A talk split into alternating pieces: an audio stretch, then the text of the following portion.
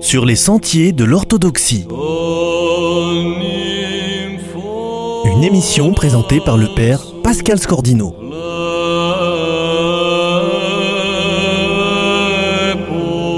Alors nous recevons aujourd'hui l'iconographe Hélène Bléré, auteur du livre Le langage de l'icône, Lumière joyeuse, paru en octobre 2014 aux éditions Racine. Hélène, bonjour. Bonjour Pascal. Vous peignez des icônes, vous tenez à ce terme, peindre, nous y reviendrons, et vous enseignez l'icône depuis une dizaine d'années à Paris. D'emblée, pouvez-vous nous confier quel a été le projet qui sous-tend votre ouvrage? Ce que j'ai voulu faire avec ce livre, c'était de répondre déjà à beaucoup de questions qui m'étaient posées par mes élèves, et aussi partager ou, ou communiquer la vision que j'ai de l'icône, qui me paraît être l'expression la plus aboutie de la foi chrétienne sur le plan artistique. Et pour ce faire, le livre est une, une sorte de, de vision panoramique du message chrétien tel qu'il s'exprime à travers le langage de l'icône. Et j'ai donc divisé ce livre en cinq chapitres, chacun centré sur un thème spécifique qui permet de voir l'icône sous un certain angle. Et tout ceci a pour but de leur de donner une vision d'ensemble. On peut considérer ça un peu comme une, comme une porte, une porte pédagogique? Oui, c'est ça. C'est une porte pédagogique et en même temps c'est une méditation. Ce livre a aussi une, une vocation à méditer parce que non seulement j'y explique beaucoup de choses sur le plan pédagogique précisément, mais j'ai enrichi le texte avec beaucoup de citations empruntées aux pères de l'Église, aux théologiens, aux, mystiques, euh, à tout, tout ce qui fait le terreau de l'Église. Et ces textes ont une profondeur que je trouve remarquable et ils sont tous choisis et centrés sur le sens profond de l'icône. Et donc, on peut à la fois lire le livre sous un angle pédagogique, comme un livre explicatif qui décrit et qui explique, et on peut aussi le lire comme une prière et comme une méditation en s'appuyant sur la réflexion extrêmement profonde, dense et riche de tous ceux qui ont réfléchi et prié devant les icônes. Oui, selon la tradition orthodoxe qui veut que le fond ne soit pas coupé de la forme, que le voir ne soit pas coupé du croire, et justement, est-ce qu'il n'y a pas aussi dans votre approche le refus que l'icône ne soit qu'une simple illustration, mais qu'elle soit, vraiment rendue à toute sa spécificité Alors vous, vous dites les choses telles qu'elles doivent être vues, effectivement. Il s'agit bien de ne pas voir l'icône comme une illustration, ce qui est hélas une pratique assez, assez répandue parfois. Euh, le livre a pour but de montrer toute la profondeur mystique et, théologique de l'icône. Et là, on s'aperçoit, on peut comprendre comment l'icône fonctionne réellement comme une image liturgique, comme une image inspirée, une image qui est une théophanie en soi, une manifestation de Dieu à travers sa face, à travers son visage, à travers la présence humaine qu'il a habité parmi nous. Merci Hélène. Je vous propose d'écouter le canon ton 2 des matines de la Nativité de la Mère de Dieu, chanté par le chœur Saint-Jean Damascène, sous la direction de Serge Sauret.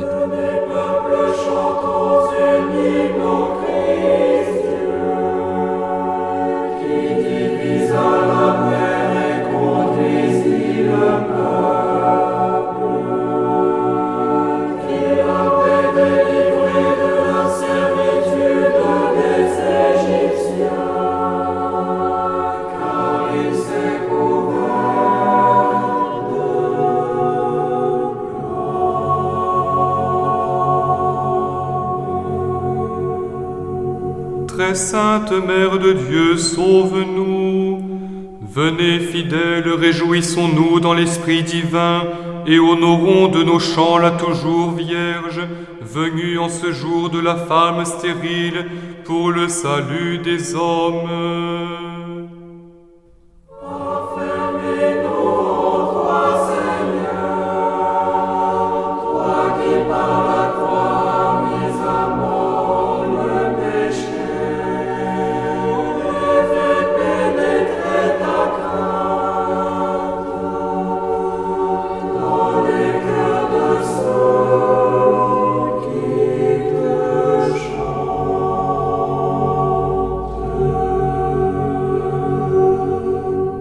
Sainte Mère de Dieu, sauve-nous.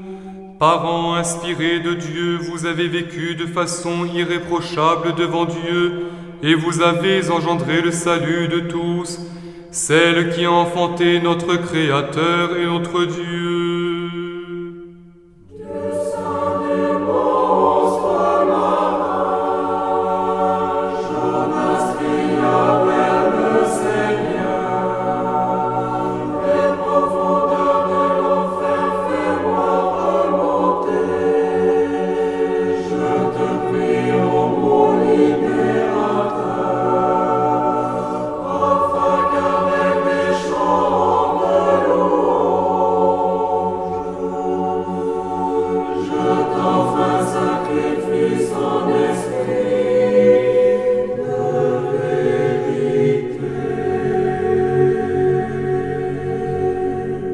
Sainte Mère de Dieu, sauve-nous.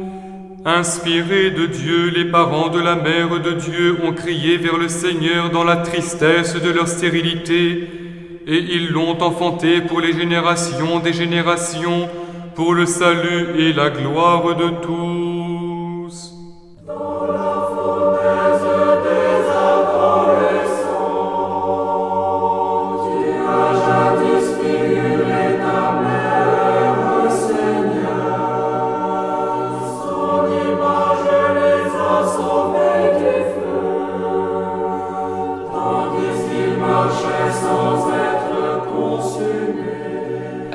Poursuivons aujourd'hui notre entretien avec l'iconographe Hélène Bléré autour de son livre Le langage de l'icône, Lumière joyeuse, paru en octobre 2014. Nous parlions de la théophanie, manifestation de la présence de Dieu, de son éternité dans le temps. Nous avons ici l'idée de peindre l'invisible. Et hum, par rapport à cette idée, quelle est la place du regard, Hélène, la place des yeux dans l'icône?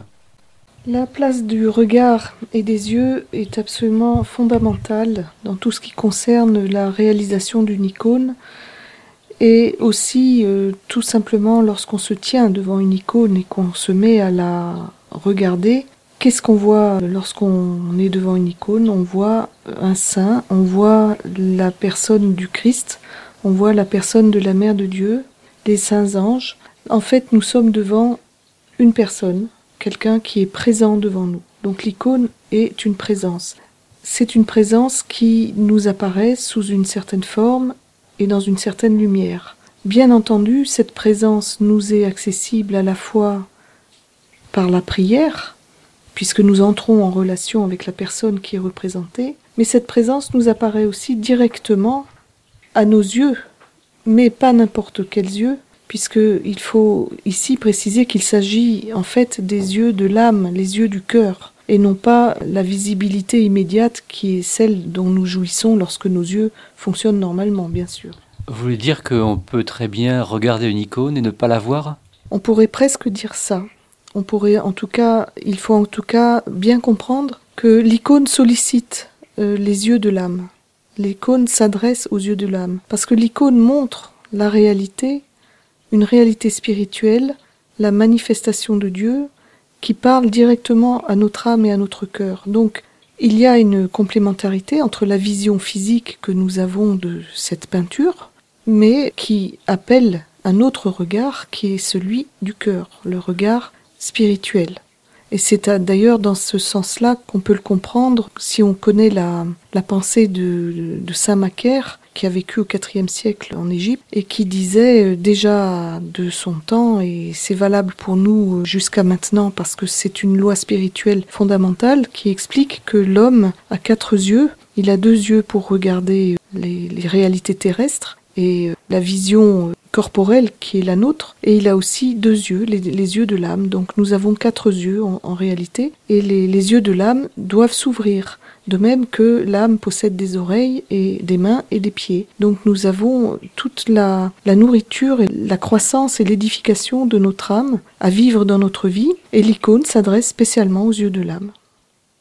Est-ce que tout en parlant de cette vision nécessaire, de cette vision spirituelle, comment finalement rendre compte pour vous dans votre travail, à la fois d'écrivain quand vous avez conçu cet ouvrage, mais dans votre travail d'iconographe, comment parler de cette euh, nécessité d'avoir ces quatre yeux, c'est-à-dire d'avoir non seulement d'une façon fondamentale les yeux de l'âme, mais aussi les yeux et les mains du corporel, de l'artisan?